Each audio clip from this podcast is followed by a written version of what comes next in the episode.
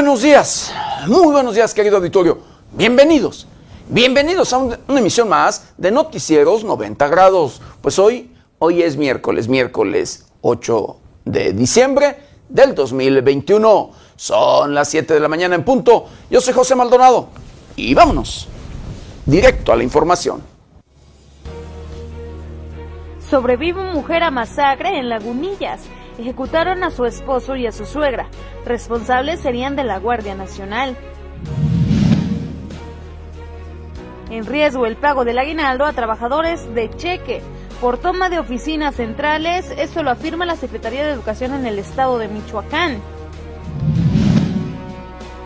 Morelia celebra sus 30 años de aniversario como nombramiento como ciudad patrimonio.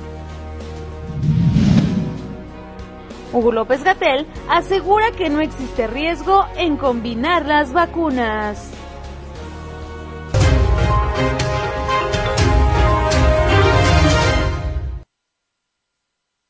Bienvenidos, bienvenidos a una emisión más de Noticieros 90 grados. Pues sí, hoy, hoy es miércoles, miércoles eh, 8 de diciembre, ombligo de semana.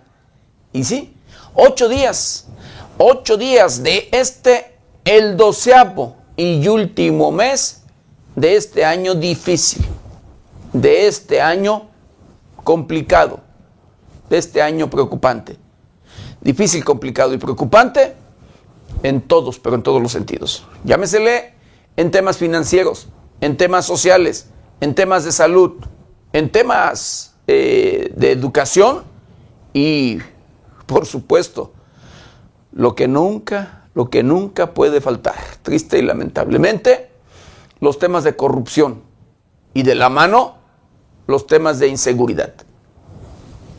Así como usted lo escucha. Y como lo he dicho, querido Vittorio, de verdad, usted, usted es el principal testimonio de esta realidad, de esto que se vive, de esto que día a día se repite. Tristemente, pues una situación crítica en todos, pero en todos los sentidos.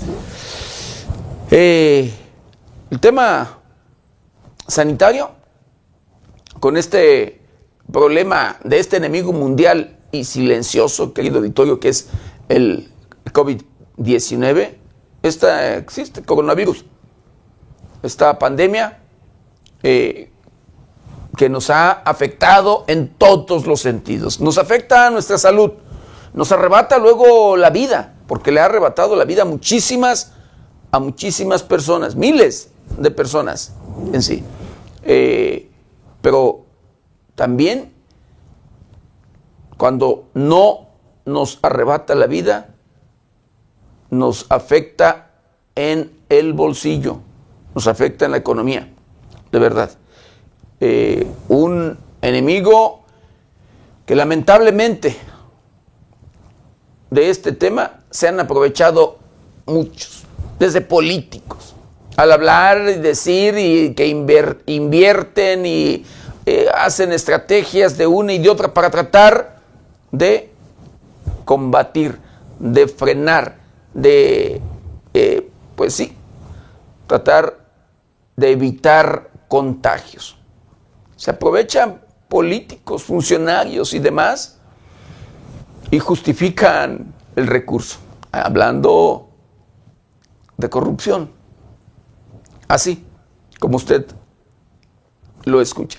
Eh, y de este mismo tema del, de salud, de este enemigo, los propios hospitales, incluso, yo estoy seguro que se ha dado cuenta, si no le ha tocado por allí ser paciente de algunos de ellos, hablando de hospitales luego particulares, privados, eh, le han, así, escuche, parte de las condiciones para atender a un paciente contagiado de COVID, le exigen un depósito, un depósito en garantía para poder atenderlo. Hospitales que, recuerdo, unos hospitales llegaron a pedir o han llegado a pedir desde esta, hasta los 500 mil pesos. Como, digo, algunos, porque otros hasta más, y dependiendo. Solamente para poder ingresar al paciente. El depósito en garantía y obviamente esto es independiente de la atención y de los servicios y demás que se tuviera en el hospital, así como usted lo escucha. Este tema, o de este tema, por un lado, se han empobrecido pues el grueso de la población, pero por otro lado, se han enriquecido otros.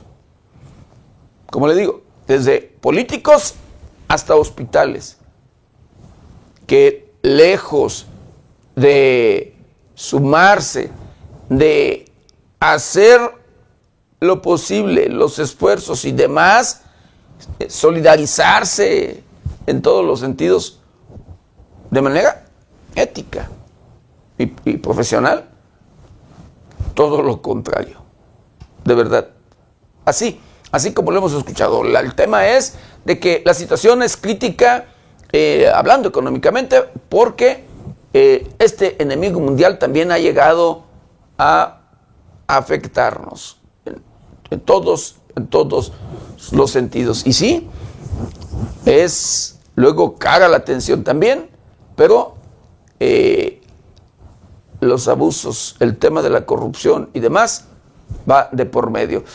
Y bueno, ya tocando pues el tema de corrupción, el tema de la inseguridad es imparable. Y es por lo mismo, los propios políticos, los propios funcionarios, eh, pues luego son aliados, son, tienen compromisos, además con los propios criminales, con los propios delincuentes. Y de verdad, los políticos, luego, después de los compromisos desde tiempos electorales, y una vez que ya ocupan un puesto de elección popular, pues estos se hacen de la vista ciega y de oídos sordos. Lamentablemente, así como usted lo escucha, y así la realidad, así las cosas. Pero,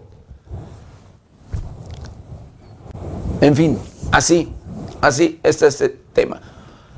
Y bueno, querido Victorio, ya estamos eh, pues bueno, en pleno ya invierno, ya se siente el frío, ya eh, cala el frío, querido auditorio. Eh, en esos eh, días se ha amanecido desde los 3, 4, 5 este, grados centígrados, luego digo, para cuidarnos, arroparnos en todos los sentidos también, querido auditorio, porque el enfermarnos de las vías respiratorias es también por allí, pues, eh, aportar, descuidarnos, el hacernos más vulnerables para el tema del el contagio de este enemigo mundial, de la COVID-19.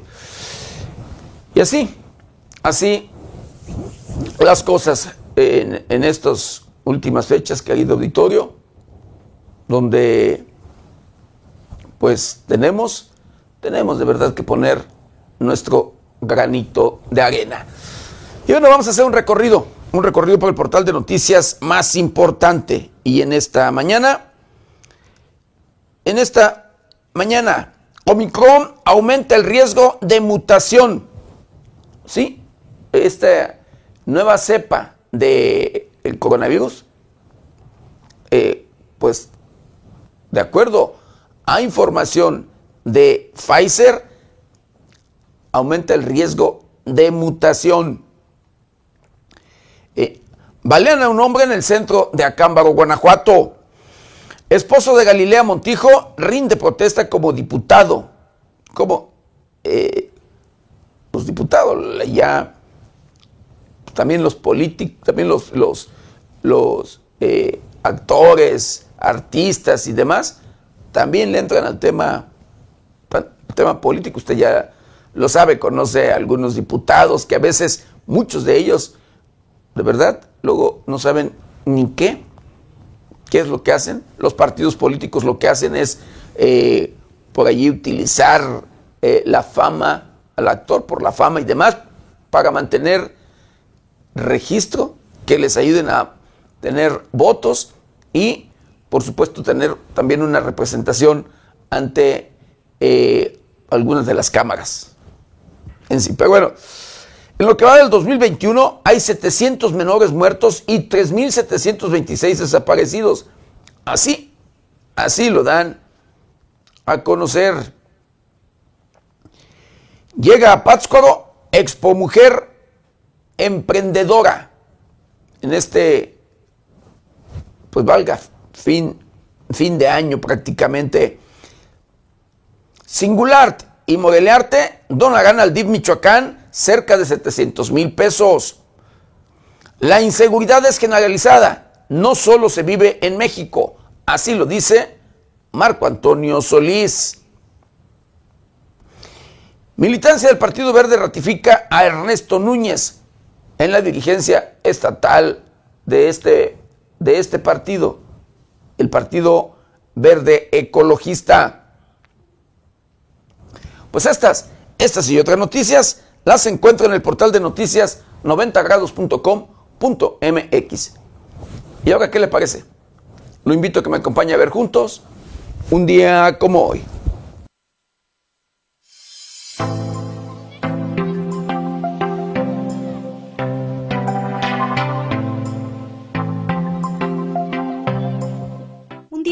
De diciembre pero del año de 1861, las tropas españolas desembarcan en el puerto de Veracruz para reclamar el pago de la deuda de México, luego de que el presidente Juárez decreta la suspensión de pagos. En 1882 nace Manuel M. Ponce, músico y compositor zacatecano que compuso producción de sentido nacionalista. 1886 nace Diego Rivera, destacado pintor guanajuatense y uno de los grandes muralistas mexicanos, creador de una técnica excepcional. El Día de la Inmaculada Concepción de la Santísima Virgen María, conocida también como la Purísima Concepción, es una festividad cristiana que se celebra el 8 de diciembre, en un principio irrevocable de la Iglesia Católica en el año de 1854, el cual sostiene que la Virgen María ha estado libre del pecado original a partir del instante de la concepción de su Hijo Jesucristo, permaneciendo virgen antes, durante y después del parto.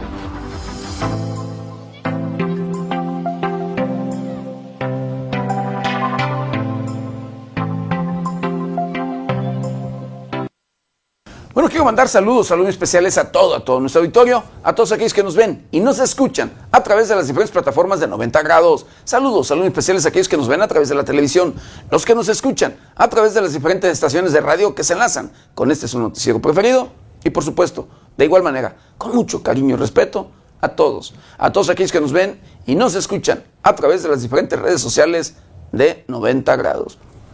Agradecerles infinitamente de verdad el que nos apoyen el que nos ayuden a compartir este es un noticiero para llegar a todos los rincones del planeta.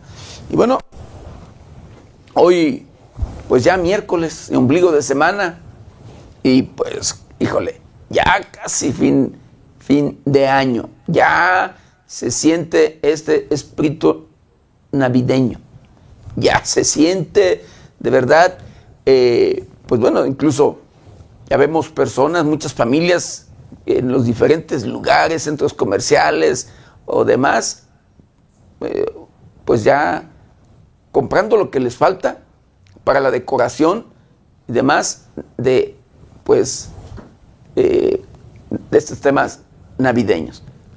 Y así, ya muchos organizando la cena, incluso de verdad, el tema de la cena para Navidad. Pero bueno, eh, por un lado, el tema familiar, el tema, pues valga, de diciembre, pero por otro lado, el tema de inseguridad, querido auditorio. El tema de inseguridad que no para, que no para en nuestro país y que no para en los diferentes lugares. los temas de las prácticas delictivas que día a día llevan a cabo los diferentes grupos criminales en los diferentes rincones de nuestro país.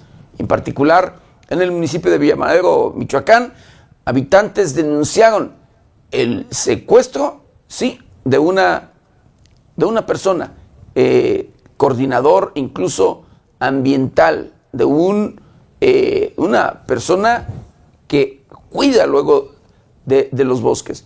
Lo secuestraron, pero aunque después, después apareció con vida, golpeado, eh, torturado y no sé qué tanto.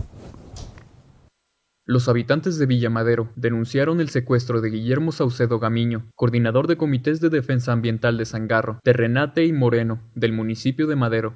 Se informó que el acontecimiento se dio luego de siete días en que se acordó tomar acciones contra quien resulta responsable del cambio de uso de suelo y del concentrado ilegal del agua del municipio, por lo que podría ser una represalia en su contra.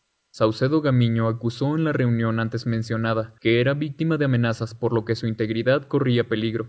Los ambientalistas de la región consideraron este hecho delictivo como un intento de intimidación contra el gremio, para así desistir de las acciones en defensa del medio ambiente.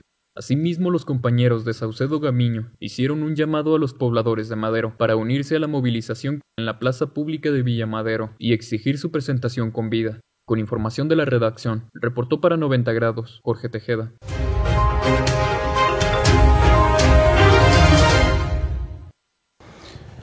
Pues sí, Guillermo Saucedo, que es este ambientalista, este coordinador ambiental en el municipio de Villamadero, pues es probable lo que se presume que haya sido secuestrado para presionarlo, para obligarlo callarlo y pues no sé, porque los grupos delincuenciales, ¿qué es lo que hacen? En estos lugares, en lugares montañosos y que luego a veces son apropiados por un lado para, propios por el, clima, eh, la tierra y demás, para la siembra de aguacate. Por un lado, eh, talan, acaban los bosques, aprovechan la madera para traficar, para vender, eh, pero por otro lado, inmediato hacen el cambio de uso de suelo. Y los habitantes luego eso es lo que cuidan. Tratan en muchos lugares de cuidar sus bosques. Pero los delincuentes, los criminales, tienen o traen otros intereses. Y es allí donde a veces se ven eh, valga estos problemas preocupantes que aunque se sepa después quiénes son, dónde están, nadie, nadie hace nada. Golpeado, así, torturado, liberan a Guillermo Saucedo tras nueve horas de secuestro. Tras aproximadamente nueve horas de permanecer secuestrado, el activista Guillermo Saucedo Gamiño regresó con su familia, esto en el municipio de Villamadero, Michoacán. El coordinador de comités de la defensa ambiental presenta golpes y ha rendido su declaración ante la Fiscalía General del Estado de Michoacán. Los compañeros ambientalistas hacen un llamado para que se esclarezca el ilícito y los responsables del mismo sean sancionados de acuerdo a la ley. Asimismo, hicieron un llamado a las autoridades para que se brinde protección a Saucedo Gamiño y todos los ambientalistas del Estado, ya que queda demostrado que su integridad corre peligro. Se informó el secuestro de Guillermo Saucedo Gamiño, hecho ocurrido aproximadamente a las 10 de la mañana en Villa Madero. El activista había expuesto las amenazas contra su persona luego de las acciones en favor del medio ambiente, estando en contra del cambio de uso de suelo y la acaparación de agua del municipio. Con información de la redacción, reportó para 90 grados Jorge Tejeda.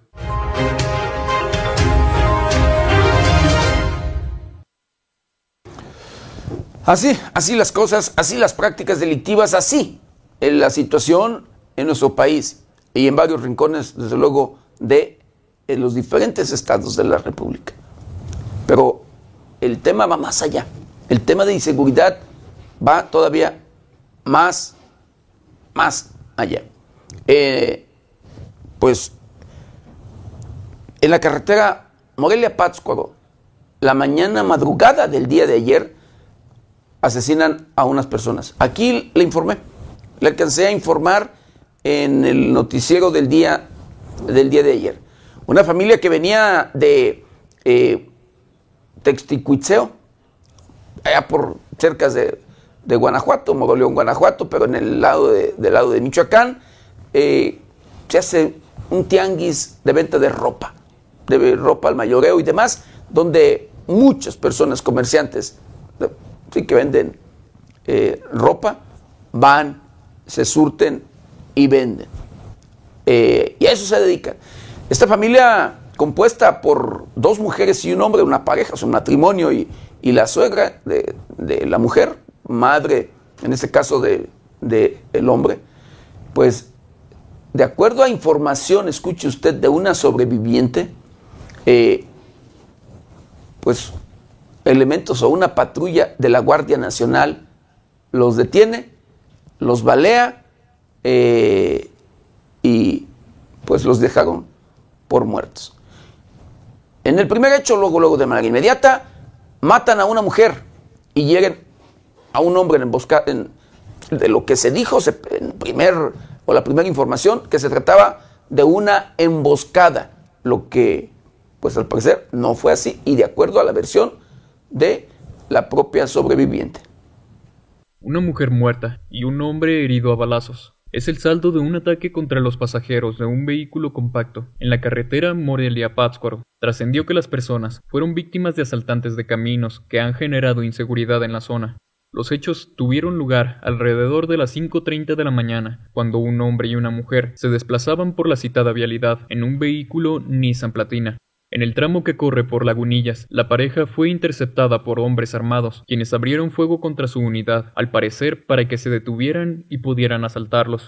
Luego del tiroteo quedaron heridos los pasajeros del vehículo, quienes fueron auxiliados por conductores que pidieron el auxilio de paramédicos de Lagunillas, pero luego de 40 minutos estos no llegaron. Fueron rescatistas del vecino municipio de Huiramba quienes brindaron atención al hombre herido, que fue trasladado a un hospital de Pátzcuaro, y confirmaron la muerte de la mujer. Vecinos de la zona han manifestado que ese tramo de la carretera Morelia-Pátzcuaro se ha convertido en una zona de inseguridad por la operación de bandas de asaltantes de caminos. Con información de la redacción, reportó para 90 grados Jorge Tejeda.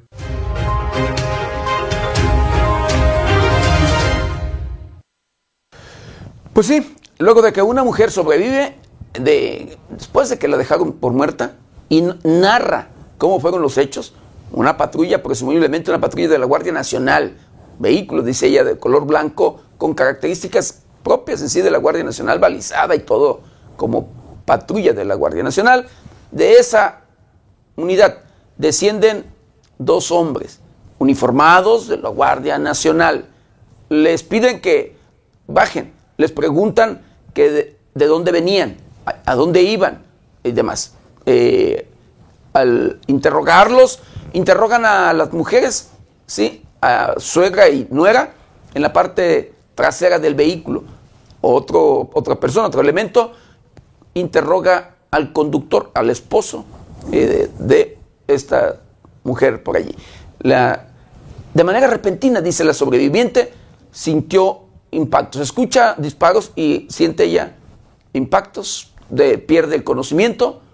Después de el tiempo, no sé cuánto tiempo en sí, porque tampoco no sabe decir, despierta, eh, cobra allí eh, el conocimiento, ve junto a ella, a su suegra ya sin vida, eh, trata de buscar a su esposo, este no lo ubica. Llegan elementos de la, de la policía, les informa, al moverse los elementos policíacos, encuentran a su esposo, al hombre, 150 metros aproximadamente adelante, también sin vida. Así de preocupante y de delicado de confirmarse, querido auditorio, que se trata de elementos de la Guardia Nacional. Los involucrados, imagínense en manos de quién, de quién está la seguridad, en manos de quién estamos. De ser así, repito, y comprobarse que fueron elementos de la Guardia Nacional los que pues cometieron este delito es preocupante. Sobrevive, sobrevive mujer a masacre en Lagunillas. Lo que en un principio se pensó fue un asalto carretero con violencia la mañana del martes, que dejó un saldo preliminar de una mujer muerta y un hombre herido, se tornó en un asunto más delicado por la presunta responsabilidad de soldados de la Guardia Nacional en esos hechos, quienes habrían detenido, interrogado y ejecutado a una familia que se desplazaba por la carretera Morelia-Pátzcuaro con un saldo final de una mujer y un hombre muertos y una mujer que sobrevivió, aunque herida. Fue alrededor de las 5.30 horas del martes que los tripulantes de un vehículo Nissan Platina fueron baleados en la carretera Morelia-Pátzcuaro en el tramo que corre por el municipio de Lagunillas. La información preliminar daba cuenta de la muerte de una mujer y un hombre herido, en lo que se trataría de un asalto carretero. Sin embargo, la cifra de víctimas aumentó a tres en las siguientes horas y también la relatoría de los hechos. Y es que, de acuerdo con testigos, una camioneta blanca similar a las usadas por la Guardia Nacional, tripulada por sujetos armados y vestidos con ropa similar a la de esa corporación de las Fuerzas Armadas, le cerró el paso al vehículo familiar, hicieron bajar a los tripulantes y los interrogaron para luego dispararles a los tres en la cabeza. Las dos mujeres baleadas fueron halladas juntas, mientras que el cuerpo del varón fue hallado alrededor de 150 metros más adelante, todos a la orilla de la carretera, aunque se pidió el apoyo de paramédicos locales, los mismos se negaron diciendo que la presidencia municipal no les daba para la gasolina. La sobreviviente fue trasladada a un hospital de Pátzcuaro por paramédicos de protección civil de Huiramba, informó 90 grados.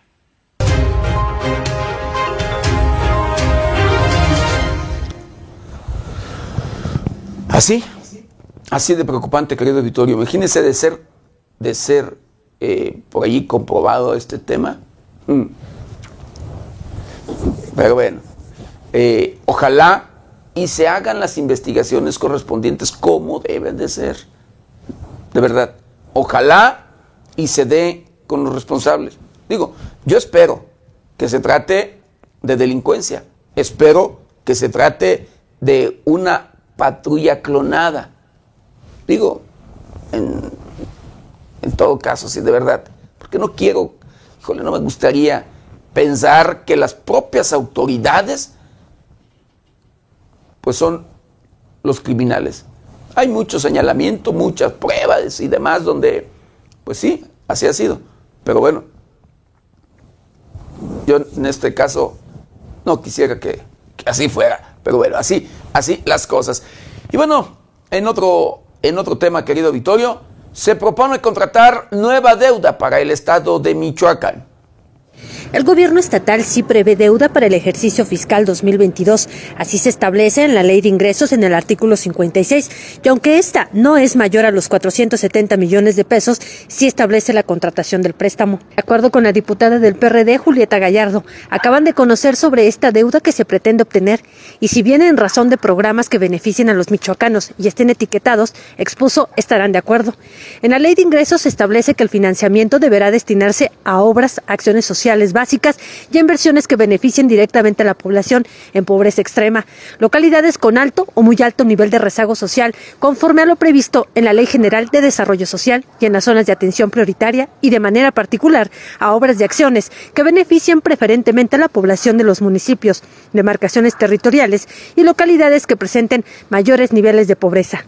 Informó para 90 grados Amanda Bautista Rodríguez.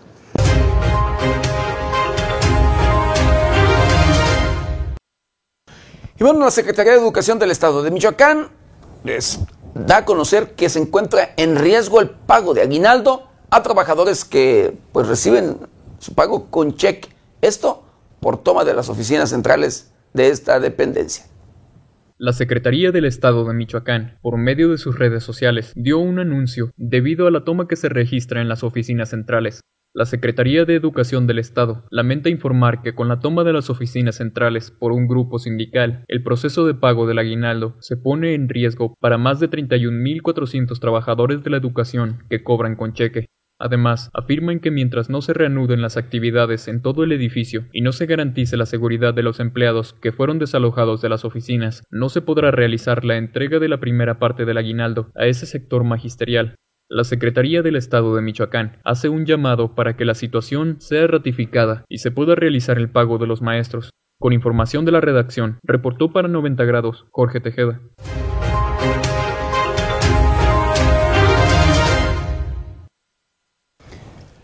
Y bueno, maestros, eh, maestros de Aguililla, sí, del estado de Michoacán, han sufrido amenazas por parte del crimen organizado. Esto todos los días, constantemente pues de hecho viven entre allí el control entre los propios criminales.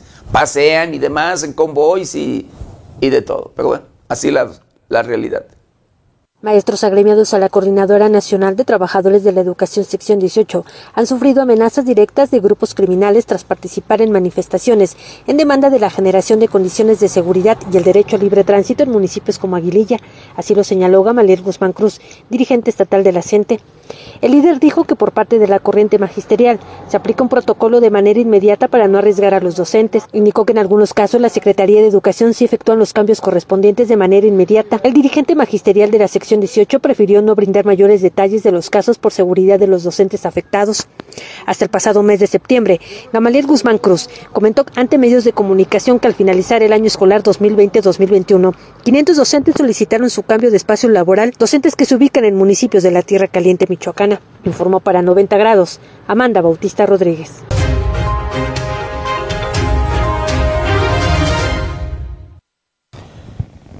Así, así, las cosas, triste y lamentablemente, allá en la región de Tierra Caliente, en particular en el municipio de Aguililla, Michoacán, y es en los diferentes municipios, de verdad, en los diferentes rincones, la delincuencia haciendo de las suyas. Y claro, esto por luego tener alianzas con las propias autoridades, con los propios políticos. Por eso, por eso los criminales se han empoderado. Por eso los criminales hacen y deshacen. Por eso los criminales toman y tienen el control absoluto de varios municipios. Y esto lo sabe la autoridad, pero nadie, nadie hace nada. El tema de inseguridad, de la inseguridad, es generalizada. No solo se vive en México, así lo dice el propio Marco Antonio Solís.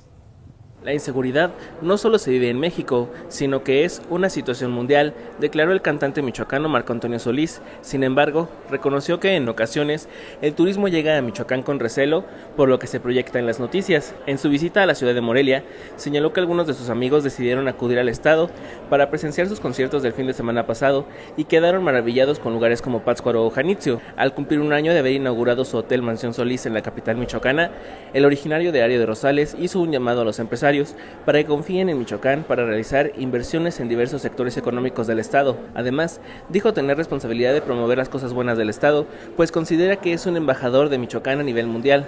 Por ello, seguirá con la difusión de la cultura y tradiciones y todo lo que ayude a hablar bien del Estado frente a una Cámara. Cabe destacar que al ofrecer una conferencia de prensa, Marco Antonio Solís prefirió no emitir declaraciones respecto al libro Emma de Anabel Hernández, donde la periodista expuso el vínculo de diversas personalidades del medio artístico con el crimen organizado. Reportó para 90 grados Luis Manuel Guevara.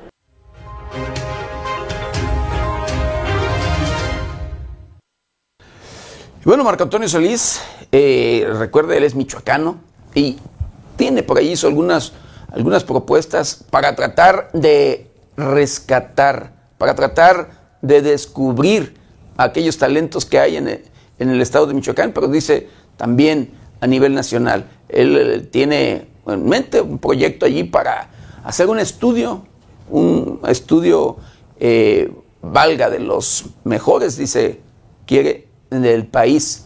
Y esto también lo quiere hacer en el estado de Michoacán, en su propio hotel. Un hotel que pues lleva un año de haberse inaugurado.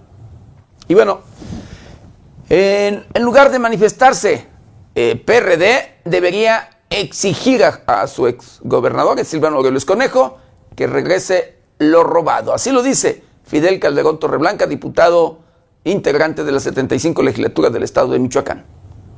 En lugar de manifestarse en contra del presupuesto 2022, los diputados del Partido de la Revolución Democrática deberían pedirle a su exgobernador, Silvano Orioles Conejo, que regrese todo lo robado, advirtió el coordinador de la bancada de Morena en el Congreso del Estado, Fidel Calderón Torreblanca.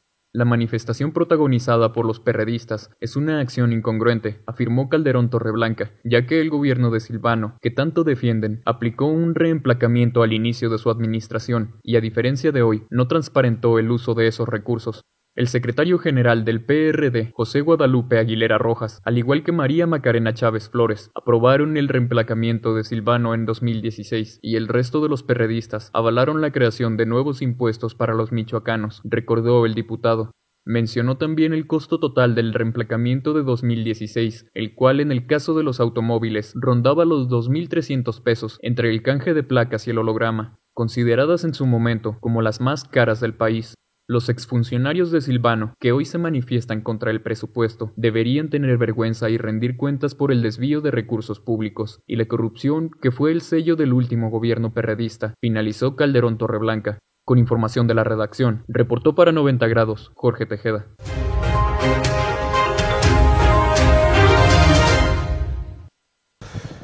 Pues mire, la verdad, híjole, hay cosas pues en las que, pues sí, hay incongruencia eh, hablando de este, el PRD. Efectivamente, Silvano Aureoles Conejo al, inicio de su administración eh, hizo el reemplacamiento. Hubo reemplacamiento en sí.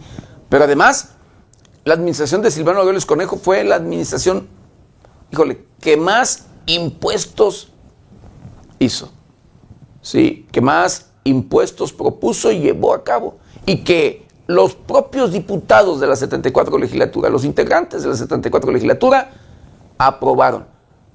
Y llamaban, allí le decían, eh, pago por evento, porque por cada propuesta que el gobernador, en ese entonces Silvano Aureoles Conejo, mandaba, iba acompañada ya, obviamente con el acuerdo, era su moche, su moche, por eso pago por evento, su moche a los diputados.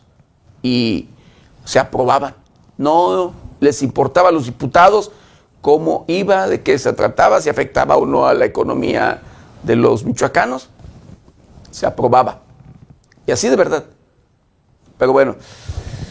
Y ahora que dejaron en bancarrota eh, las arcas del estado de Michoacán, que lo dejaron en ceros, eh, ahora no quieren que pues se busquen ingresos. Y ve, por eso digo, o hablo de incongruencias. Entiendo y sé la situación es crítica en el estado de Michoacán hablando financieramente, pero también pues un gobierno tiene que, funcionar. Y no con ello quiero decir yo apruebo, digo y tengo que se haga o se diga, que se haga lo que corresponde, lo que realmente, lo que realmente se necesita en todos los sentidos eh, para que el Estado funcione bien y se reactive, por supuesto, la, la economía. Y bueno, eh, el ayuntamiento de la capital del estado de Michoacán, sí, de Morelia, y el Instituto Nacional de Antropología e Historia, pues por ahí están tratando de limpiar eh, los edificios históricos, la cantera, sí, los edificios de cantera, pues el graffiti. El coordinador del Centro Histórico de Morelia, Gaspar Hernández Razo, informó que el ayuntamiento limpió 54 grafitis de marchas sobre el monumento del acueducto y existen 1.227 metros cuadrados dañados que serán renovados. En entrevista, el funcionario municipal informó que el Instituto Nacional de Antropología e Historia está a cargo de quitar los grafitis de siete inmuebles que son Palacio de Gobierno, el cual es el más dañado por las marchas feministas, también Palacio de Gobierno Federal y los templos de la Cruz, Monjas Catedral y el edificio Bautista, así como el monumento del Conde de la Sierra Gorda. En el caso del municipio, son más de un millón de pesos los que se invertirán en quitar los grafitis de cantería, cuyos trabajos son minuciosos porque se lava con jabón neutro a mano. Se le añade pino, acetona y renovadores. Finalmente, se recubre con una capa especial para evitar daño posterior. Los grafitis de cantería serán totalmente limpios a más tardar el viernes de esta semana y después que baje el recurso procederán a recubrir los grafitis de las fachadas aplanadas, que es un procedimiento más sencillo, dijo. En cuanto a las denuncias presentadas por el tema de grafitis, el funcionario mencionó que no hay reporte de la pasada administración. Reportó para 90 grados Carla Yala.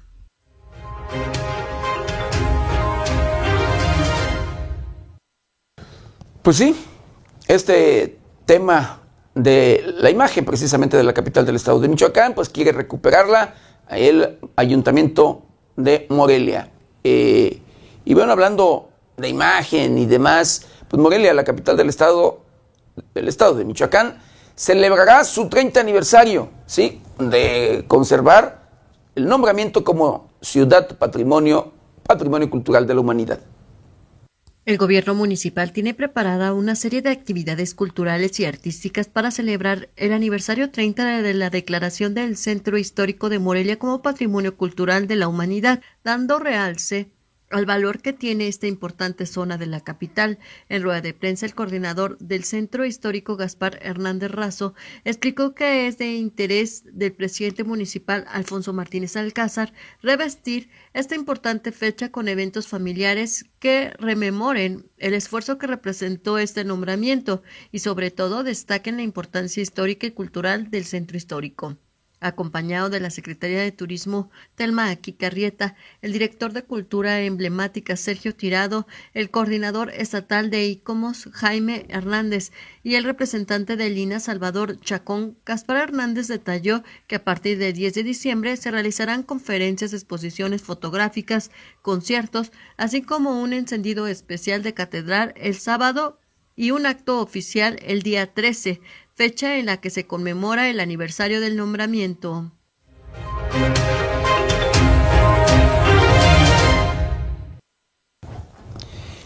Pues sí, 30 años ya eh, que conserva, que tiene, que le, oh, pues sí, el, el nombre o el nombramiento de Patrimonio Cultural de la Humanidad. Morelia, una ciudad hermosa en todos los sentidos, que de verdad, si no conoce Morelia, vale la pena conocerlo.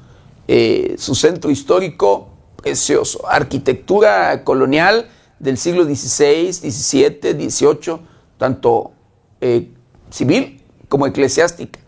De verdad, vale la pena conocer. Y la historia que hay en todos los sentidos, este, bueno, bueno, muchísimo, de todo, de todo puede disfrutarse. Más de mil atractivos incluso en Morelia, en el puro municipio de Morelia, la capital del estado de Michoacán. Y hablando pues, de Morelia, Morelia, de acuerdo a, pues, un sector de la población de evidentes, evidentes, precisamente dicen que no atienden a las personas discapacitadas. Así lo da a conocer la Asociación de Invidentes del estado de Michoacán. Con una toma en la puerta de Palacio Municipal de Morelia, la Asociación de Invidentes del Estado de Michoacán logra gestionar 70 canastas navideñas para los integrantes de la organización, las cuales serán entregadas en el aniversario del gremio. En entrevista, Miguel Santoyo Acosta, presidente de las personas invidentes, aseguró que la presente administración municipal ha sido omisa con la población discapacitada, pese a que el edil en campaña se comprometió a apoyarlos. Cada año el municipio les dona las canastas navideñas para las personas invidentes que no tienen dinero o trabajo estable, las cuales son entregadas en un convivio que realizan para festejar el aniversario de la organización, así como las fiestas de fin de año. Fueron alrededor de 30 personas invidentes que se pararon en la puerta principal hasta que las autoridades municipales accedieron a entregar el apoyo. Después de eso se retiraron y dejaron pasar a los visitantes y trabajadores de las oficinas centrales del municipio. Reporto para 90 grados, Carla Yala.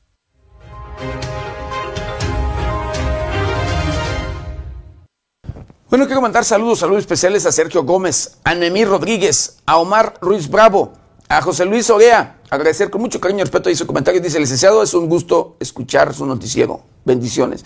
Le agradezco de verdad con mucho cariño y respeto y su comentario. De, de igual manera correspondo a sus buenos deseos. Saludos a Lorenzo Blanco Salgado. Agradecer también con mucho cariño y respeto su comentario. Dice, buenos días, don José. Dice, pero López Obrador dice que la Guardia es muy, muy honesta. Es muy honesta y que las pruebas que hay, los, pues, los videos y demás, pues dice eh, que los videos donde hay pruebas, dice Obrador, son montajes. Pues bueno, eso es lo que luego por allí se ha escuchado, se han dicho, han defendido algunas cosas que a veces, eh, pues, créeme que el propio, los propios habitantes lo ven, lo viven, pero las autoridades luego no hacen o no quieren hacer. O se quieren hacer como se ha venido acostumbrando. De vista ciega y oídos sordos. Le mando saludos muy especiales a Amado Villafán, Villafaña eh, Juárez. Le agradezco también eh, por ahí sus estrellitas, cinco estrellitas, le agradezco, de verdad le mando saludos muy, muy especiales. Saludos, Esperanza de Consuelo y a todo, a todo nuestro auditorio. Pues bueno, en Guanajuato, en el municipio de Irapuato, Irapuato, Guanajuato, buscarán reconstruir vida prehispánica. El Instituto Nacional de Antropología e Historia de Guanajuato podrá reconstruir vida cotidiana de población prehispánica de la región, gracias a descubrimiento arqueológico del 2015, dijo el arqueólogo Israel Morales Castorena. Morales Castorena informó que fue una casa lo que se encontró durante una excavación para construir un parque industrial en la comunidad de Lo de Juárez, y al intuir que en la zona había vestigios prehispánicos, se procedió a cancelar la excavación y proteger el lugar. La que coordinó los trabajos fue la arqueóloga Lidia Rodríguez y se descubrieron en el proceso los restos de una casa prehispánica, con cuartos y patios, además de unos utensilios cerámicos y herramientas de piedra, compartió el arqueólogo. También expresó que el descubrimiento es importante para la región de Guanajuato porque normalmente se descubren arquitecturas monumentales como pirámides, plazas y demás, pero casi nunca algo de la zona del pueblo, como el presente caso, y del que no se tenían antecedentes en la región. Con información de la redacción, reportó para 90 grados Noé Almaguer.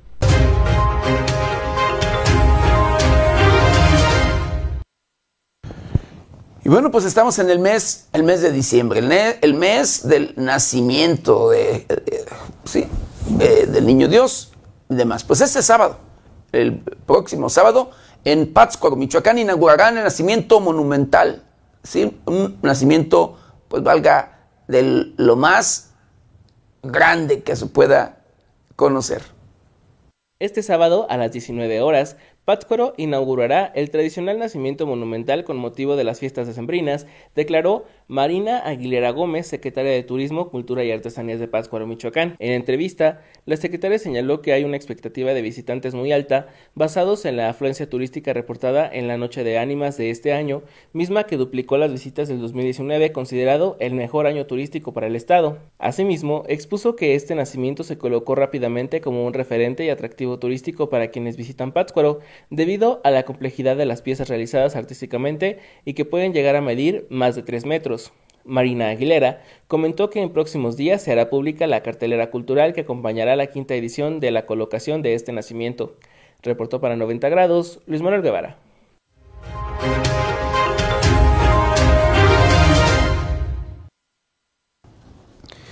Bueno, y en el estado de Michoacán y en la capital del estado de Michoacán, eh, que se están llevando a cabo algunas obras importantes en sí, eh, distribuidores viales y demás, pues que han quedado por allí eh, varadas, que estuvieron detenidas, parece que retoman de nueva cuenta sus actividades, ahí las labores, y la Secretaría de Comunicaciones y Obras Públicas del Estado de Michoacán, del Gobierno del Estado de Michoacán, da a conocer que hasta abril ¿sí? en el mes de abril estarán concluidas estas obras.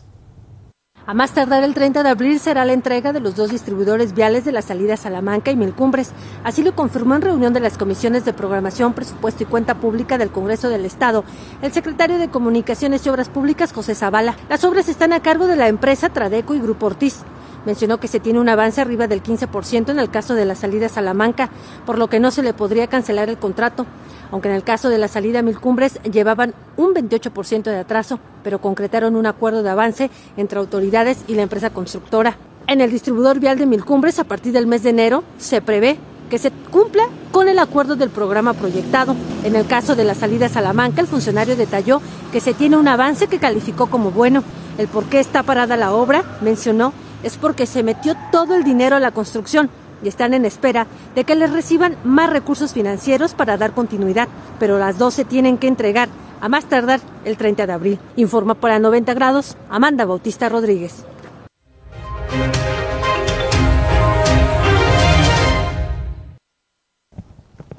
Pues sí, obras que pues allí también la administración de Silvano Vélez Conejo hizo lo suyo, sacó provecho. Y pues bueno, pero bueno, cuando menos ahí están, ahora hay que concluirlas.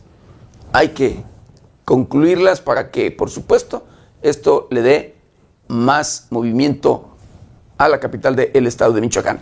Y bueno, empresas de mujeres no siempre logran prosperar. Así lo da a conocer Lucy Ponce. De cada cinco emprendimientos en el país, tres se realizan por mujeres. Sin embargo, no logran ser empresas grandes, declaró Lucy Ponce, presidenta del Congreso Internacional Mujer y Poder. Destacó la necesidad de trabajar en la autonomía financiera de las michoacanas.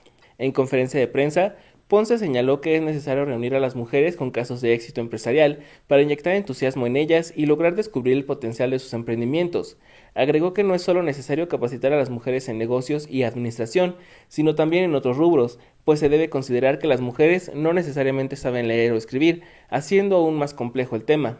Por ello se llevará a cabo el quinto Congreso Internacional Mujer y Poder 2021 Emprender sin Fronteras, el cual se llevará a cabo de manera presencial en el Teatro Emperador Canzoncir el día 10 de diciembre y de manera virtual del 6 al 9 del mismo mes. El programa se puede consultar en las redes sociales del Congreso. Cabe destacar que a lo largo de cinco años, este Congreso atendió aproximadamente a 13.000 mujeres. Este año la conferencia magistral será impartida por Facebook para capacitar a mujeres en nuevas maneras de emprender. Reporto para 90 grados, Luis Manuel Guevara.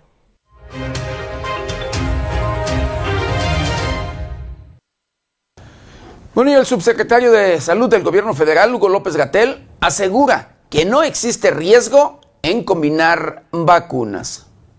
Este martes se dio inicio a la etapa en donde se administra la dosis de refuerzo a los adultos mayores.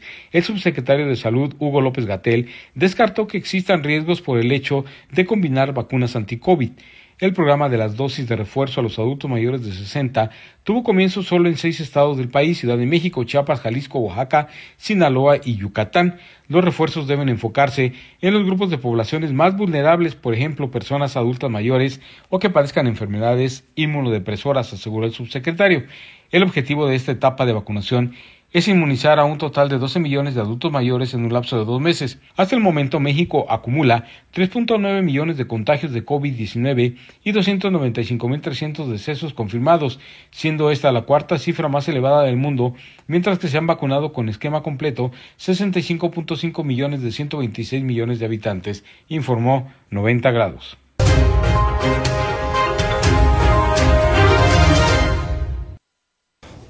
¿Y sabe qué?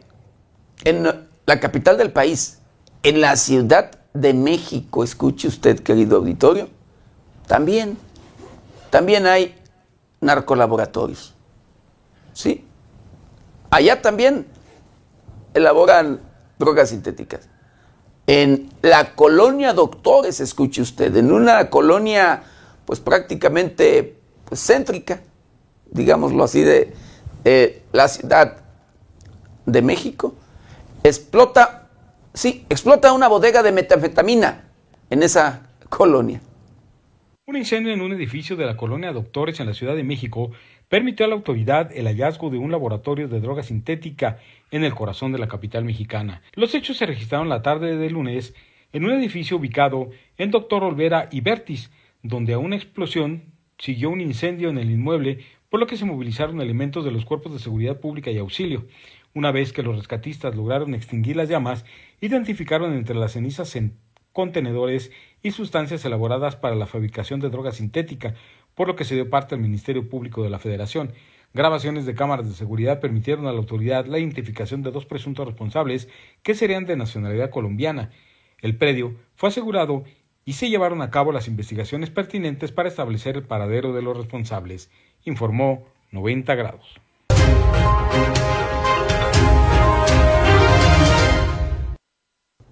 Así como usted lo, escuchó, así como usted lo vio, un narcolaboratorio en la capital del país. No sé cómo le hacen. Y de verdad, porque estos narcolaboratorios luego eh, despiden olores fuertes que se detectan, de verdad, que son detectables, que la misma población, la misma gente, los mismos habitantes luego denuncian por los olores y demás. Y mire, estaban trabajando allí elaborando drogas sin ningún pudor, sin ningún problema. Pero como los narcolaboratorios son riesgosos en su operación por todo lo que manejan, lo que utilizan y demás, le ponen a la droga sintética para elaborarla sosa cáustica, sosa. Le ponen gasolina blanca, le ponen, bueno, son varios productos químicos, varias cosas, que todo, o sea, de verdad son eh, de riesgo. Hasta tiner creo le ponen y demás. Entonces, imagínese usted el tener todo eso en un mismo lugar. Y si no lo saben, si no lo saben eh, tratar, no saben utilizarlos, miren, ahí están los riesgos. Y eso pasó precisamente en la capital del país, en la colonia Doctores, un narcolaboratorio, pleno corazón de la capital de nuestro país. ¿Cuántos habrá si este se descubrió por esa manera, por, por el accidente, por el tema del incidente este? Pero ¿cuántos habrá así en la capital del país? Y bueno, la Fiscalía General de la República, región noroeste, asegura 760 litros de metafetamina y 2.500 pastillas de fentanillo. Hay 48 personas detenidas. La Fiscalía General de la República, a través de la Agencia de Investigación Criminal en la región noreste, realizó durante el mes de noviembre 51 aseguramientos y 41 cateos en los que se incautaron 760 litros de metafetamina, más de 2.000 500 pastillas de fentanilo, así como marihuana, cocaína y metafetamina, con un peso aproximado de 300 kilogramos. En estas 92 acciones de la justicia se detuvo a 48 personas, se aseguraron 28 inmuebles y 27 vehículos, asimismo 20 armas, entre largas y cortas, y 875 cartuchos, 18 cargadores, más de 45 mil dólares y más de 65 mil pesos mexicanos. De igual forma, objetivos de diversos y cerca de 12.300 litros de hidrocarburo. Varios kilos de drogas como peyote, fentanilo, morfina, heroína fueron asegurados, así como más de 16.170 pastillas de LSD, alrededor de 1.400 cigarros, dispositivos móviles, documentos, maquinaria industrial y sustancias sin determinar. Las acciones se desarrollaron en los estados de Baja California, Baja California Sur, Chihuahua, Durango, Sinaloa y Sonora, que conforman la región noreste de la Fiscalía General de la República, informó 90 grados.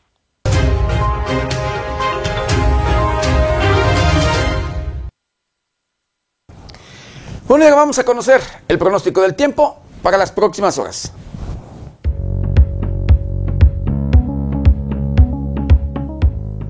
El Servicio Meteorológico Nacional de la Conagua le informa el pronóstico del tiempo. Este día, el frente número 12 dejará de afectar al país. Sin embargo, prevalecerá ambiente frío a muy frío y heladas por la mañana sobre zonas altas del noroeste, norte, noreste y centro de México, así como temperaturas de menos 10 a menos 5 grados Celsius en zonas montañosas de Chihuahua y Durango, en tanto que un canal de baja presión sobre el sureste del territorio mexicano, asociado al ingreso de humedad del Golfo de México y Mar Caribe, ocasionarán lluvias y chubascos vespertinos sobre el sureste de la República Mexicana, así como en la península de Yucatán un segundo canal de baja presión y la entrada de humedad que genera la corriente en chorro subtropical propiciarán lluvias y chubascos en el noroeste de México, además de condiciones para la caída de agua-nieve en la Sierra de San Pedro Mártir en Baja California. Finalmente, un sistema anticiclónico en niveles medios de la atmósfera mantendrá cielo despejado, sin lluvia y con temperaturas cálidas a calurosas sobre la mayor parte del territorio nacional.